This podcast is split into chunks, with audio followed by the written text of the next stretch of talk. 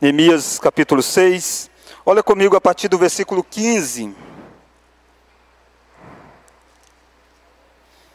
Até o capítulo 7, verso 4. Neemias 6, do verso 15 ao capítulo 7, verso 4.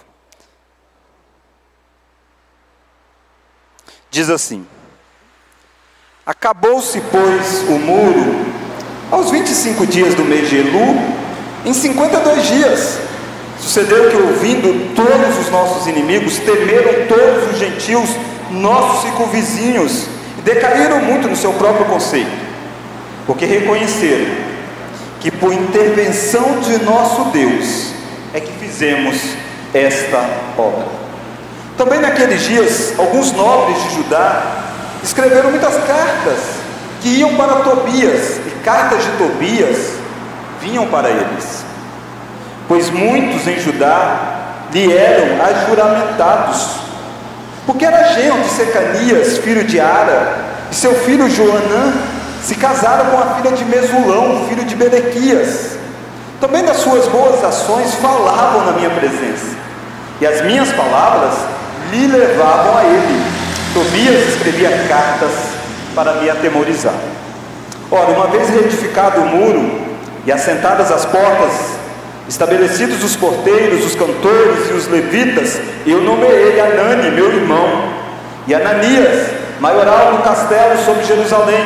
Ananias era homem fiel e temente a Deus, mais do que muitos outros. E lhes disse: Não se abram as portas de Jerusalém, até que o sol aqueça.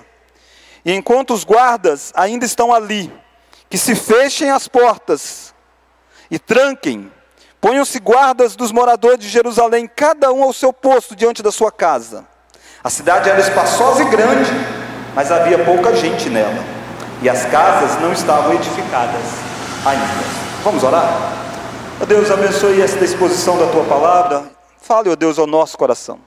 Queremos, ó Deus, ser edificados, exortados, consolados, alimentados por ti, ó Deus.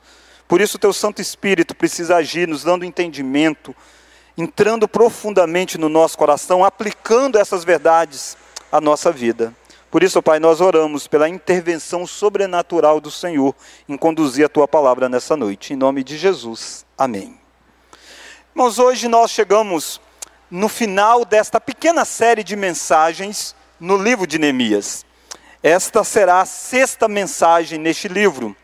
O livro de Neemias chama atenção para um tempo de reconstrução. E este é o tema desta série que Deus colocou no meu coração, é tempo de reconstruir. E no livro de Neemias traz a reconstrução dos muros. E durante cinco domingos nós vimos a jornada de Neemias neste trabalho de reconstruir os muros. Hoje, no capítulo de número 6, você encontra a concretização desta obra. O versículo de número 16 do capítulo 6 Versículo 15, melhor, do capítulo 6, diz para nós que em 52 dias os muros foram reconstruídos. Os muros de Jerusalém não é como os muros da sua casa, são muros de uma cidade, são muros que serviam de proteção para uma nação. São muros onde eram colocados portais, que eram os lugares onde os juízes julgavam naquele contexto, como se fossem os nossos fóruns atuais. E tudo isso estava em ruína. Mas Deus levantou Neemias para trazer a, reconstrução destes muros. E Deus, de fato, fez isso de uma forma grandiosa. 52 dias e você vê toda uma cidade reconstruída nos seus muros, é porque a boa mão de Deus esteve lá. Mas a minha pergunta para você é o que fazer quando concretizamos uma grande obra? Quando nós contemplamos a realização de um grande feito, quando Deus dá a nós a oportunidade de usufruir daquilo que as nossas mãos tanto trabalharam durante um tempo da nossa jornada. Naturalmente que eu e você temos algumas grandes obras. Talvez não grandes obras aos olhos dos outros, mas para você que as construiu, para você que as fez, para você que vivenciou cada realidade delas, você sabe quão precioso é isto na sua vida e na sua jornada. Estas obras que Neemias construiu, este tempo, esse muro, melhor dizendo, que Neemias construiu, esta grande obra, ela é grandiosa Porque ela foi uma reversão dos decretos de um rei. Reverteu toda uma política econômica do grande rei Ataxerxes. Jerusalém tinha um embargo enorme, tinha uma lei que proibia que Jerusalém reconstruísse. Mas através de Neemias, Deus reverteu uma política internacional do maior império da época. Esta obra de Neemias é grandiosa, porque Neemias precisou liderar um povo desanimado. Irmãos, liderar gente desanimada é difícil demais. E esse povo de Jerusalém, eles estavam acostumados com a ruína em que eles estavam vivendo. E Neemias chegou nessa cidade e gerou uma comoção, gerou um reavivamento, fez com que aquelas pessoas enxergassem a miséria em que eles estavam e como era possível sonhar com dias melhores. Essa obra de Neemias é grandiosa, porque Neemias enfrentou oposição dos governadores das regiões ao derredor, como Sambalá, como Tobias, como Gesem. Essa obra de Neemias era grandiosa, porque Neemias teve que lidar, lidar, com questões internas do povo, havia injustiça dentro, havia divisão, num determinado momento da construção, eles começaram a reclamar, porque um explorava o outro, e Neemias teve que resolver essas questões.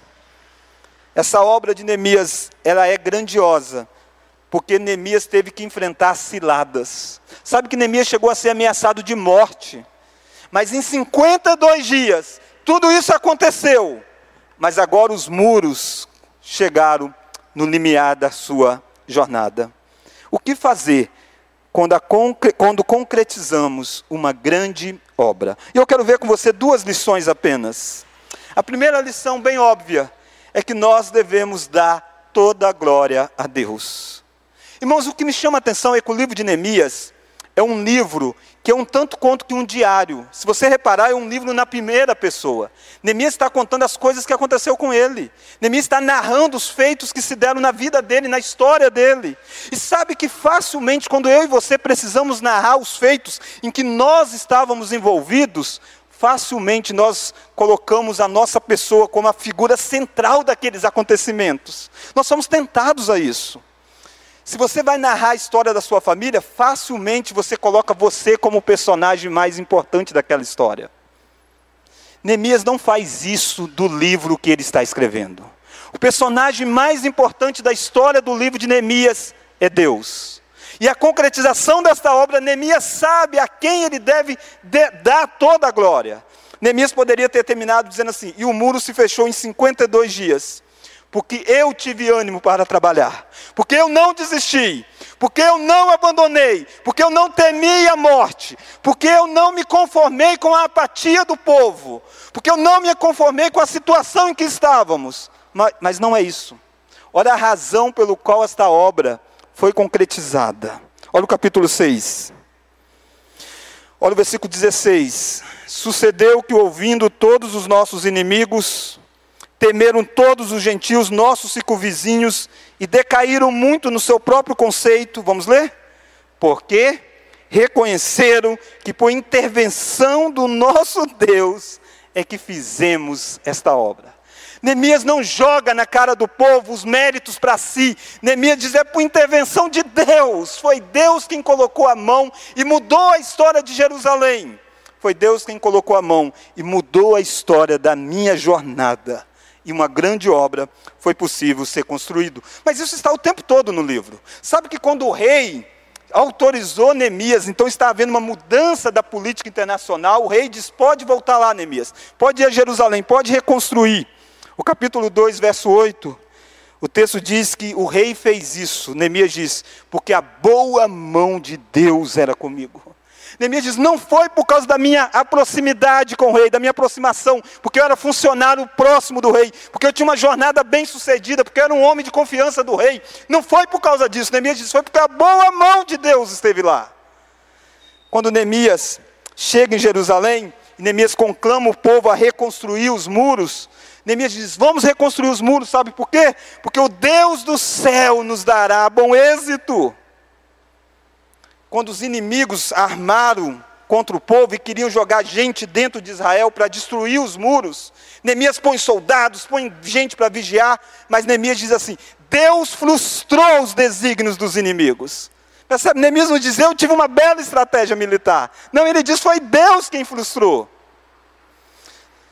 No capítulo 4, verso 20, quando o povo está sendo duramente atacado, Neemias diz: Vamos lutar, porque Deus pelejará por nós. Percebe que essa tônica de Deus está o tempo todo nesse diário de Neemias. Se durante a jornada da luta foi Deus quem esteve, na hora da concretização, a glória é de Deus.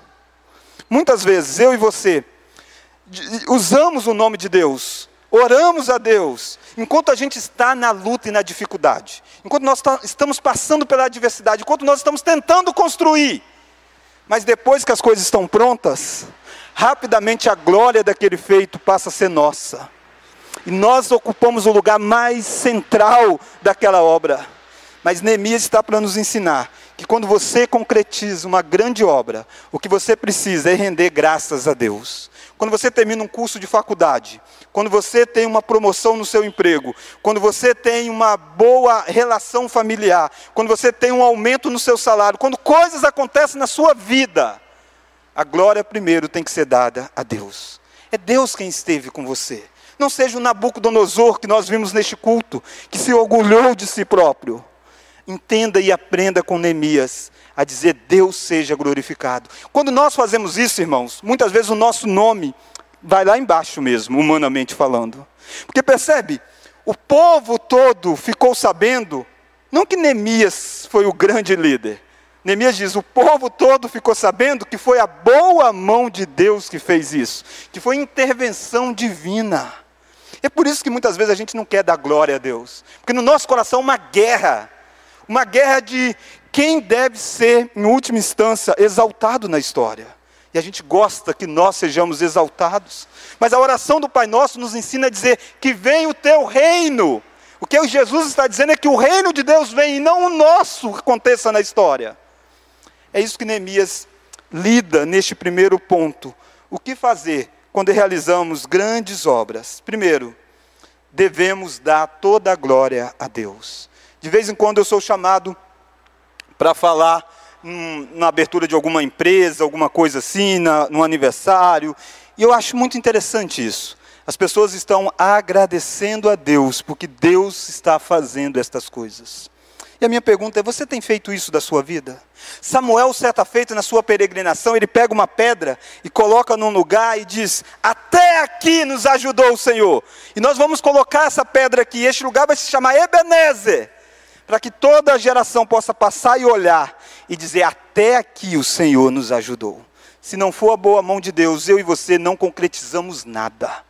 Nós não terminamos nada, nós somos um fracasso mesmo.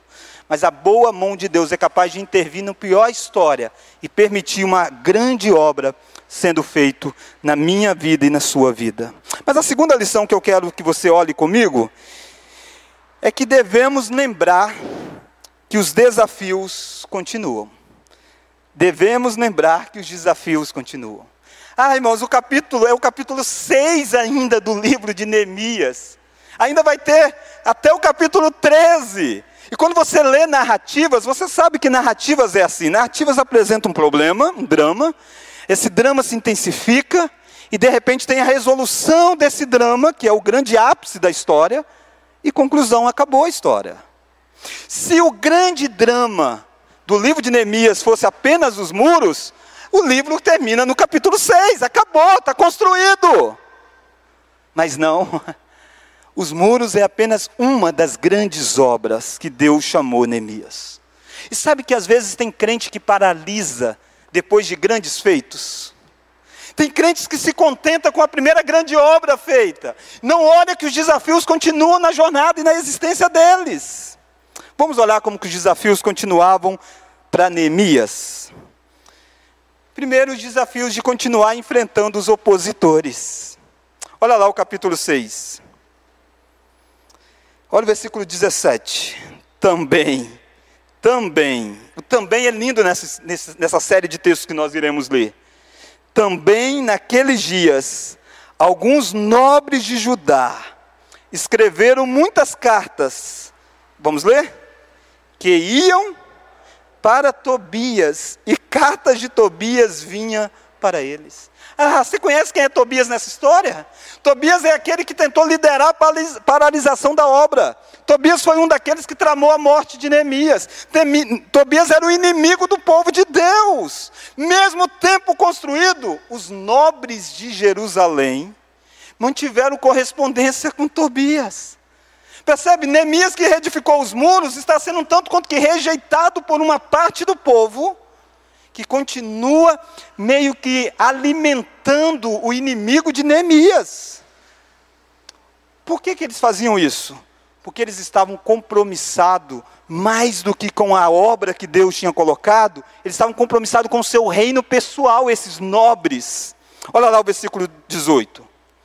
Pois muitos em Judá lhe eram ajuramentados. Essa expressão na língua hebraica, os comentaristas pontuam que a ideia aqui é uma ideia de que eles tinham compromissos financeiros, eles tinham contratos, eles faziam negócios com esses governadores de outras regiões, e Tobias era um desses governadores.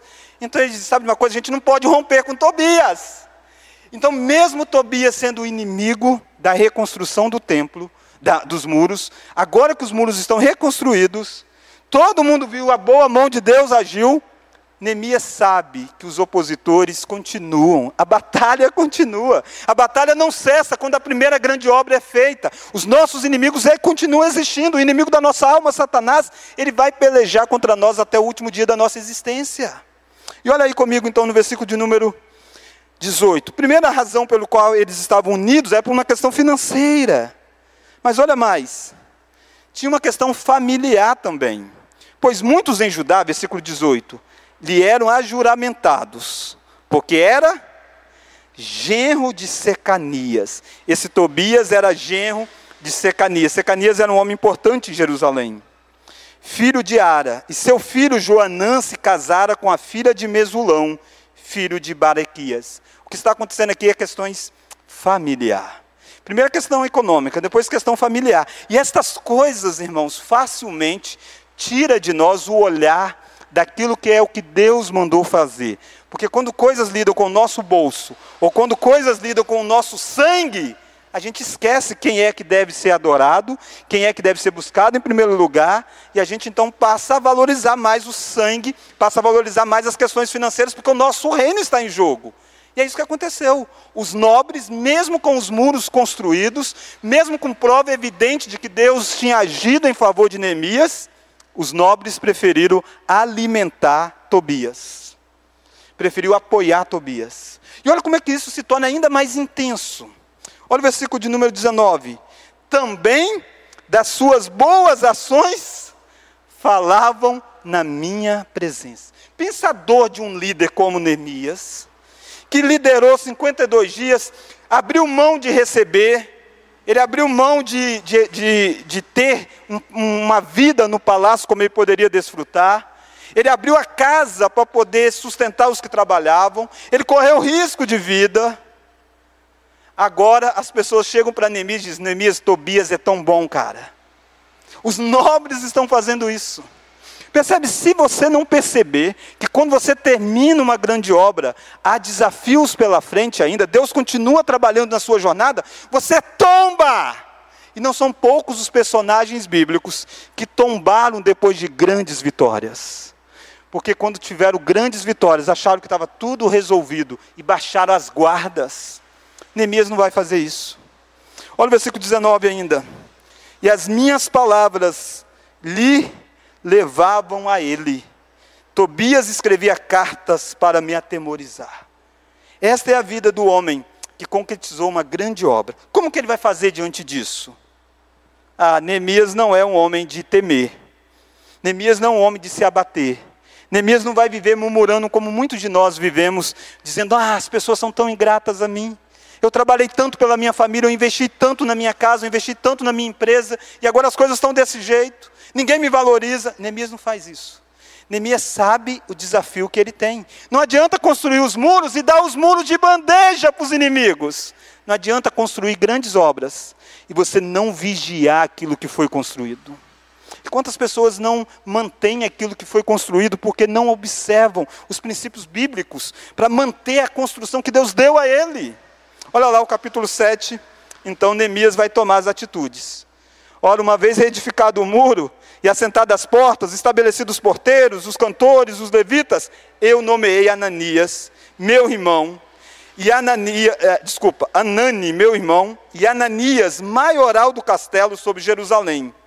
Ananias, vamos ler agora, era homem fiel e temente a Deus mais do que muitos. Neemias sabe que ele não pode deixar a obra nas mãos de qualquer um.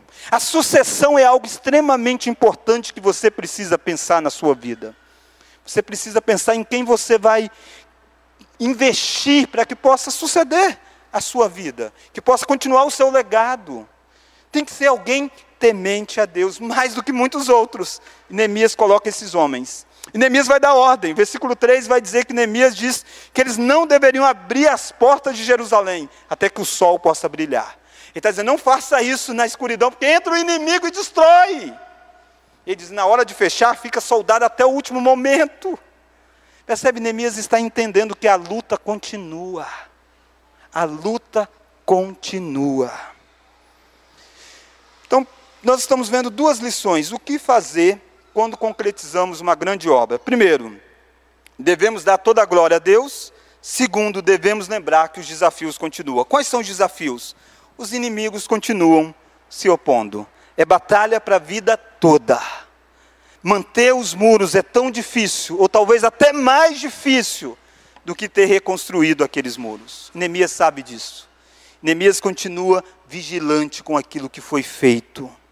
Você que constrói coisas na sua vida, você precisa saber que se você não preparar a próxima geração, ela vai destruir tudo aquilo que você construiu facilmente.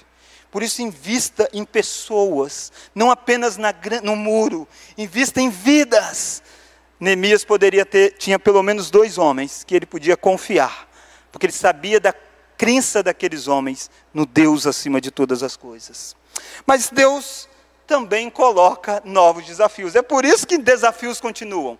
Porque não é apenas fazer o muro, não é apenas defender o muro, mas tem mais coisas. Neemias não morre no capítulo 6.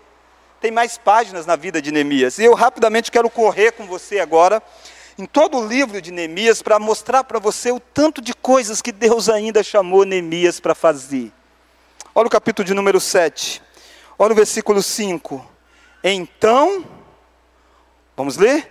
O meu Deus me pôs no coração.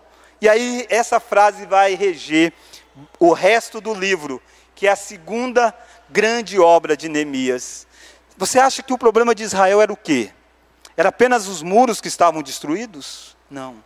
O capítulo 1 de Neemias diz para nós que a informação para Neemias foi: nós estamos em grande miséria, nós estamos em grande ruína, os muros estão destruídos, as portas queimadas, o povo está em ruína. O que Neemias tinha feito até o capítulo 6 era apenas algo físico, era apenas construir muros de pedra, era apenas colocar portas lá mas as vidas ainda estavam destruídas. Havia uma apatia espiritual e Deus coloca no coração de Neemias agora o trabalho de reconstruir uma reforma espiritual. E se você percebe, o capítulo 1 apresenta o problema do livro, o problema de Israel, de Jerusalém. Capítulo 2, 3, 4, 5 e 6. Cinco capítulos narram a reconstrução dos muros. Isso se dá em 52 dias capítulo 7, 8, 9, 10, 11, 12, 13, sete capítulos narram a reconstrução da vida espiritual. É mais fácil você construir coisas de tijolo do que construir vidas. É mais fácil você reformar paredes do que reconstruir pessoas. É isso que o livro de Neemias traz claramente para nós. A grande obra não é o muro, a grande obra é o reavivamento que precisa acontecer dentro da nação de Israel. E olha como que Neemias faz isso. Primeiro, Neemias faz isso, então, identificando quem são de fato o povo da aliança. Olha aí o capítulo 7. Então, meu Deus me pôs no coração que ajuntasse os nobres, os magistrados e o povo para registrar genealogias Achei o livro da genealogia dos que subiram primeiro, e nele estava escrito. E aí então ele vai pegar um livro de nomes. Porque ele quer ver quem de fato é do povo de Deus. Ele está fazendo uma listagem, está dizendo: vocês sabem de onde vocês descendem, vocês sabem a história de vocês. Nós precisamos resgatar a nossa identidade. É isso que Deus colocou no coração de Neemias. Não adianta ter uma cidade murada se o povo não sabe quem eles são, se o povo não sabe da história de ter sido levado cativo à Babilônia e ter voltado e saber que eles são do Senhor. Deus está levantando Neemias para um novo desafio. Talvez se fosse eu e você, teria dito: Deus, chega! Eu já fiz os muros, levanta outro. Mas o mesmo Deus que colocou no coração de Neemias reconstruir os muros, é o mesmo Deus que está colocando novos desafios diante de você. Talvez você é aquela pessoa que está um tanto quanto que aposentado de tudo na vida. Querido, o crente nunca está aposentado na vida. Ele pode aposentar do seu emprego, e que bom que isso acontece, né? Agora com a nova reforma da Previdência vai demorar bastante. Mas uma hora chega, uma hora chega. Mas novos desafios continuam. Tem muitos desafios para você. Olha para aquilo que Deus colocou no seu coração. Tem gente que vive amargurado ou fica encantado com uma grande obra do passado e vive com aquilo a vida toda. Neemias não fica lá amarrado nos seus muros. Neemias não fica dizendo: Olha o que eu fiz. Neemias diz: Deus colocou no meu coração. Eu preciso fazer a contagem do povo. Mas olha mais. Neemias entende que Deus colocou no coração dele para promover uma volta às Escrituras. Olha o capítulo de número 8. E Neemias vai fazer isso através de um homem chamado Esdras. Ou, alguns preferem pronunciar Esdras, né? Então, Neemias capítulo 8. Olha o versículo 1. Eu vou pedir que projete aqui também, você pode ler a projeção aqui também, neste momento de sermão, tá bom? Isso aqui não é para você não trazer a sua Bíblia. É porque como nós estamos em momento de sermão, é mais fácil você utilizar isso que está sendo projetado para você ver. Olha Neemias capítulo 8, olha o versículo 1. Em chegando o sétimo mês, vamos ler? Estando os filhos de Israel nas suas cidades, todo o povo se ajuntou com um só homem na praça, diante da porta das águas, e disseram a Esdras, o escriba, que trouxessem o livro da lei de Moisés, que o Senhor tinha prescrito. Esdras, o sacerdote, trouxe a lei perante a congregação, tanto de homens como de mulheres, e de todos os que eram capazes de entender o que ouviam, percebe? Homens, mulheres, crianças, todos estavam aqui para ouvir a lei do Senhor. Era o primeiro dia do sétimo mês. Aqui começa essa reforma debaixo da lei de Moisés, debaixo da escritura que eles tinham na época. Olha comigo o capítulo 8, 8 ainda, olha o versículo 8. Leram-no Vamos ler? Leram no livro, na lei de Deus, claramente, dando explicações de maneira que entendessem o que se lia. E o texto diz que isso durou muito tempo. E o povo chorava quando a escritura estava sendo lida. Percebe? Essa aqui é uma grande obra que Deus colocou para Neemias fazer. Isso aqui é mais importante até do que os muros.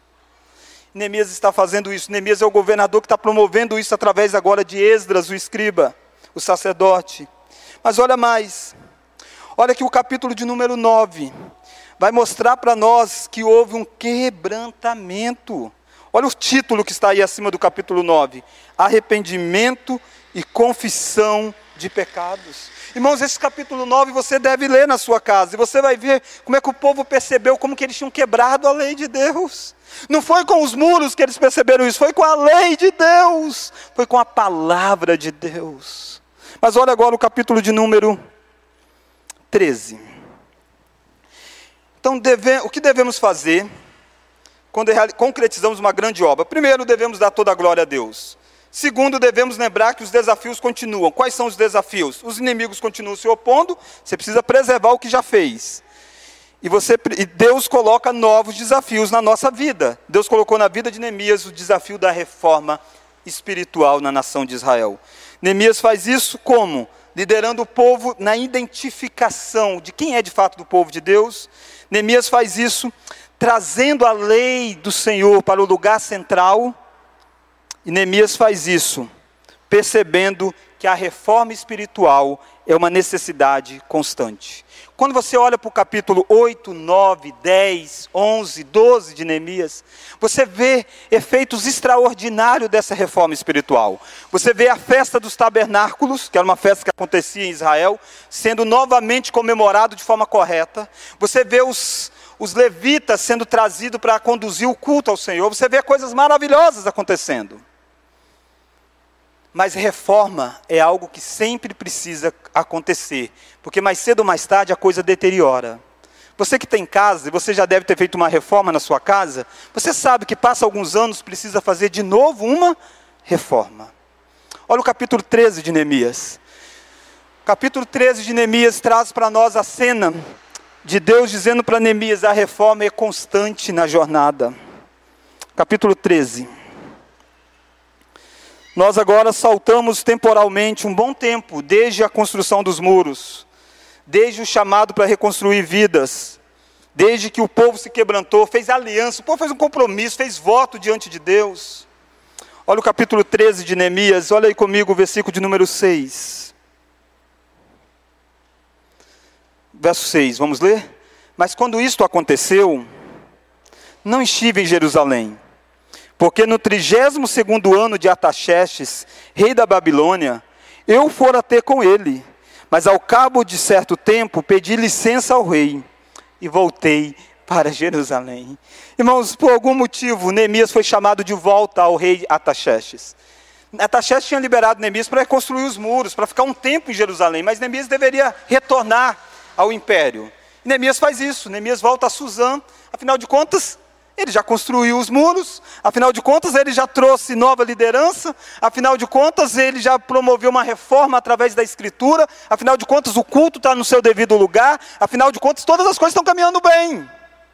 Neemias vai até Ataxerxes, então, fica lá um tempo, mas aconteceram coisas em Israel, e Deus chama de volta Neemias.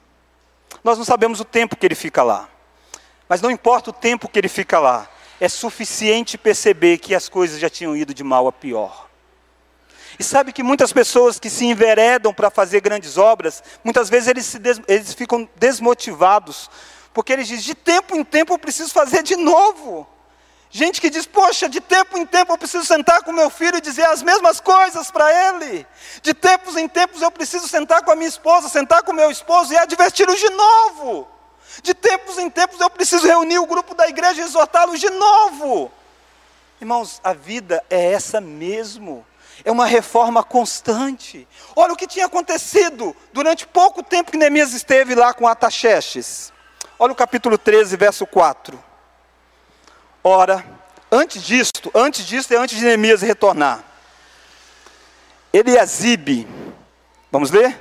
O sacerdote Olha quem é Eliasibe, o sacerdote, encarregado da câmara da casa do nosso Deus. O que, que ele tinha feito? Se tinha aparentado com Tobias. Ah, o Tobias está no início, o Tobias está no meio, o Tobias está no final desse livro. E o sacerdote tinha tornado parente.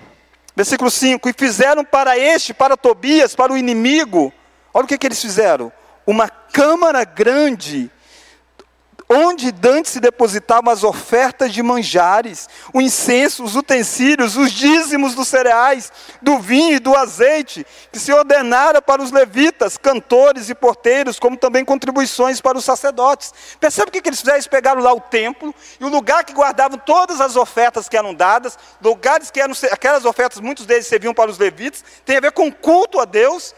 Esse Eliasibe pega aquele lugar e diz: aqui vai ser o lugar onde Tobias vai morar. Já pensou o que é isso? A casa de Deus se tornou o lugar onde um incrédulo está morando. Os, os levitas foram retirados, perderam seus postos, para que o inimigo possa estar aí dentro. Percebe? Esse é o mesmo povo que outrora construíram coisas e deram aos levitas, fizeram, faça o culto ao Senhor. É a mesma nação. E Deus está tirando Neemias de novo do palácio de Artaxerxes, para de novo voltar àquela mesma nação, para enfrentar de novo os mesmos inimigos, para confrontar de novo os mesmos adversários. Porque a reforma tem que ser algo constante na nossa vida. É por isso que Deus faz grandes obras comigo e com você, porque outras tantos ainda são necessárias. Olha o que, que tinha acontecido, olha o versículo 10, olha de novo também que eu disse que é muito lindo no livro de Neemias. Também soube, olha o que, que Neemias ficou sabendo. Também soube que os quinhões dos levitas, vamos ler? Não se lhes davam de maneira que os levitas, os cantores que faziam serviço, tinham fugido cada um para o seu campo. Os levitas tiveram que abandonar o templo, porque naquele contexto os levitas não tinham posses. Então o que, que acontecia? Os levitas viviam no templo e ganhavam os alimentos, tudo para a vida dele era destinado, da parte do dízimo, uma parte para os levitas. Eles tiraram tudo isso. E os levitas, para sobreviverem, tiveram que ir para o campo trabalhar porque tudo agora estava, estava deteriorando em Israel, o culto tinha perdido. Olha o versículo 11. Então contendi com os magistrados e disse: se tem uma coisa que Neemias é chamado é para contender com muitas pessoas.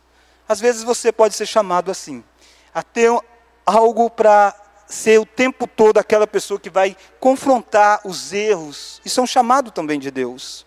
Olha lá o versículo 11. Então contendi com os magistrados e disse: Por que se desamparou? O que, que se foi desamparado? A casa de Deus. A casa de Deus. Eu espero que você entenda que a gente está no capítulo 13, no final da história. Já teve choros com a lei, já teve tudo. Mas está de novo tudo ruim. A casa de Deus está de novo desamparada. Mas olha o versículo de número 15. Naqueles dias, olha o que tinha acontecido. Neemias vai, vai reformar de novo. Neemias vai trazer os, os, os levitas, vai colocar a coisa em ordem. Olha o versículo 15. Naqueles dias vi em Judá, vamos ler? Os que pisavam lagares ao sábado e traziam trigo, que carregavam sobre jumentos, como também vinhos, uvas e figos e toda sorte de cargas, que traziam a Jerusalém no dia de sábado. E protestei contra eles por venderem mantimento nesse dia. Lembra, o sábado era o dia do Senhor, que para nós é o domingo. Foi banalizado. Não tinha mais diferença. Se fosse nos dias de hoje, no domingo as pessoas iriam para a praia e não iam mais para a igreja. Se fosse nos dias de hoje, as pessoas iriam abrir os seus negócios e não iam para a igreja. É isso que aconteceu lá. As pessoas estavam vendendo, negociando no dia de Deus. Deus deu seis dias e pediu um, e eles não estavam guardando o dia do Senhor. Neemias disse: Eu vi isso. Neemias vai então de novo exortar o povo. Versículo 17, o que, que Neemias fez? Contendeu. Contendi com os nobres de Judá. E lhe disse: Que mal é este que fazes, profanando o dia de sábado? Mas olha o versículo de número 23. Percebe que a reforma tem que ser algo constante, porque se deteriora. Deteriorou a casa de Deus, deteriorou o culto de Deus, deteriorou o dia de Deus e deteriorou as famílias do Senhor. Olha o versículo 23. Vi também naqueles dias que judeus. Vamos ler? Neemias 13, 23. Vi também naqueles dias que judeus haviam casado com mulheres asdoditas, amonitas e moabitas. Olha o que, que aconteceu: seus filhos falavam meio asdodita e não sabiam falar judaico, mas a língua de seu respectivo povo. Neemias disse: gente, nem a língua mais nossa esse povo sabe falar, porque casaram com incrédulos, os filhos passaram a ser incrédulos, perdeu a identidade religiosa. Neemias vai dizer: gente, vocês não sabem o que aconteceu com Salomão? Vocês não sabem que foi exatamente enveredando por este caminho que Salomão teve o seu coração tomado pelos ídolos? Este é Neemias. Por quê? Porque Neemias ficou um tempo fora de Jerusalém. Essas coisas todas estavam acontecendo de novo em Israel. E Deus traz Neemias. Sabe que o sacerdócio tinha ficado corrompido. Olha o finalzinho do versículo 28. Um dos filhos de Joada, filho do sumo 28, filho do sumo sacerdote Eliasibe, era, genro de Sambalá, daquele outro inimigo, casaram tudo o Oronita, pelo que afugentei de mim. Lembra-te deles, meu Deus, Neemias dizendo. Pois o que, que eles fizeram? Contaminaram o sacerdócio, como também a aliança sacerdotal e levítica. Isso aqui é muito sério o que, que aconteceu. Contaminaram a aliança sacerdotal. Irmãos, quando você olha para o livro de Neemias, parece que é um grande fracasso, né? Porque esse é o último capítulo do livro. Mas o tempo todo você vai ver Neemias, inclusive neste capítulo 3, dizendo: Lembra-te deles, Deus. Deus, faça isso para o meu bem. Se Neemias tivesse enveredado quando saiu de Suzã a primeira vez, para tornar a sua vida grandiosa, ele teria terminado num grande fracasso, dizendo: trabalhei em vão. Mas porque Neemias sabia que ele veio para glorificar a Deus, Neemias termina o livro cheio da convicção de que Deus vai lembrar daqueles que contaminaram o povo, daqueles que desviaram o povo, e Deus vai lembrar, e Neemias diz: Lembra-te para o meu próprio bem, Deus. E Neemias faz isso.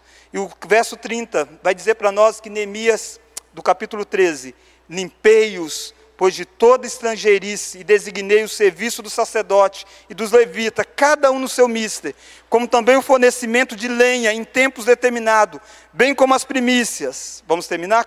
Vamos ler o verso 31? Lembra-te de mim, meu Deus, para o meu bem. Esta é a frase do livro que termina. Lembra-te de mim, ó Deus, para o meu bem.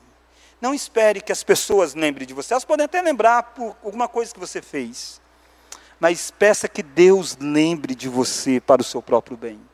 E é Deus quem lembra e permite que grandes coisas sejam feitas. O livro termina com Neemias dando lenha, tirou os sacerdotes errados, tirou os estrangeiros, colocou o povo de Deus. Aí você diz: Uau, acabou, né? Não. O livro de Malaquias é o último livro do Antigo Testamento, pouco tempo depois de Neemias. Neemias já tinha morrido. Sabe o que, já estava acontecendo de novo em Israel? Malaquias, Deus levanta Malaquias e diz: Tomara que tivesse alguém que fechasse a porta do templo, porque inutilmente este povo está reunindo. Percebe? Constantemente reforma, deterioração, necessidade de nova reforma. Porque eu e você somos instrumentos de Deus apenas para reformar.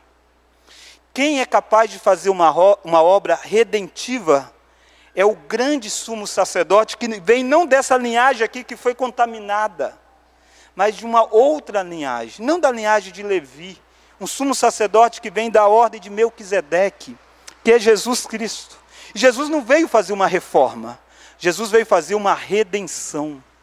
Jesus veio fazer novas todas as coisas. Quem de fato faz algo que nunca mais vai deteriorar é o que Cristo vai fazer quando ele fizer novos todas as coisas. Ele já começou essa obra. Por isso que por mais que eu e você ainda flertamos com as coisas deste mundo, nós nunca mais somos os mesmos de outrora.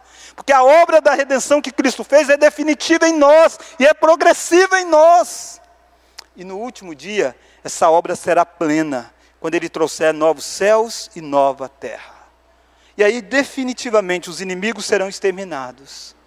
E o povo do Senhor não vai mais falar outras línguas falar linguagem dos povos seculares, não, eles vão falar a língua do povo de Deus. Eles vão amar o Senhor, porque Jesus é aquele que faz não uma reforma, ele faz uma redenção. Mas de tempos em tempos, eu e você somos chamados para fazer grandes obras, para defender essas grandes obras e para engajar-se em novos desafios. O que é que Deus vai colocar no seu coração para você começar a fazer? Que, que Deus tem colocado na sua vida para você despertar e empenhar-se em fazer, mesmo que no final vai estar tudo ruim de novo. Esse é o ciclo mesmo. Mas é para você começar a sua reforma. E daqui 10 anos retornar a ela. É constante isso, a necessidade da reforma na sua família. É constante a necessidade da reforma na sua igreja. Aliás, um dos slogans da reforma é Igreja Reformada, sempre reformando. A ideia de que de tempos em tempos as coisas vão de mal a pior e o povo precisa voltar para o caminho do Senhor. Até o último dia, quando de fato acontecer a grande obra que Deus vai fazer novas todas as coisas. Até lá, não desanime. Até lá, ore como Neemias. Lembra-te de mim, ó oh Deus, para o meu próprio bem. As obras de Neemias são obras assim mesmo, que faz e precisa ser refeitas. A de Cristo é muito maior do que Neemias. Ele não apenas reconstrói muros, ele reconstrói vidas para todo sempre. Que eu e você possamos amar este Cristo, que era o Deus de Neemias. Este que lembrou de Neemias. Lembrou de Neemias Porque Neemias, por mais extraordinário que ele fosse, ele cometeu alguns pecados. E Deus lembrou de Neemias para o bem dele. Da maior lembrança de todas, quando ele enviou Cristo Jesus para morrer na cruz do Calvário. Neemias não está no céu porque ele fez o templo, porque ele fez uma reforma, porque ele fazia essas coisas. Não. Neemias só pode estar no céu, porque Deus lembrou de Neemias para o bem dele e enviou Jesus Cristo para morrer também por Neemias. E eu e você estamos no mesmo barco de Neemias. Vamos pedir que Deus lembre de nós? Ó oh Deus, obrigado, porque na cruz do Calvário o Senhor lembrou dos seus eleitos. Naquela cruz o Senhor derramou sobre o teu filho amado a maior ira, a maldição dos nossos pecados, para que de fato nós pudéssemos dizer que o Senhor lembrou para o nosso bem. Obrigado, ó Deus, porque o Senhor nos dá grandes obras. Família, profissão, igreja, vida profissional, vida intelectual, tantas coisas vêm das tuas mãos, ó Deus. Ah, Deus, não deixe o nosso coração achar que foi nós quem fizemos, mas foi a tua intervenção na história. Mas Deus nos ensina a preservar as conquistas que o Senhor nos dá. Nos ensina, ó Deus, a cuidar daquelas obras tão preciosas que o Senhor nos deu, nossos filhos, nossa esposa, nossa igreja, nosso trabalho. Deus nos ensina, ó Deus, a entender que o Senhor continua desafiando coisas novas para nós. Não nos torne acomodados com as vitórias do passado. Nos dê olhos para ver a necessidade de uma reforma hoje, ó Deus. Nos use para o bem do povo, quantas vezes for necessário, ó Deus. Que nós estejamos dispostos a voltar no ponto inicial, tantas vezes forem necessárias, para o bem do povo de Deus e para a glória do teu nome. Oramos no nome de Jesus Cristo, neste sim, que vai fazer a grande obra de fazer novas todas as coisas. No nome dele que nós oramos. Amém.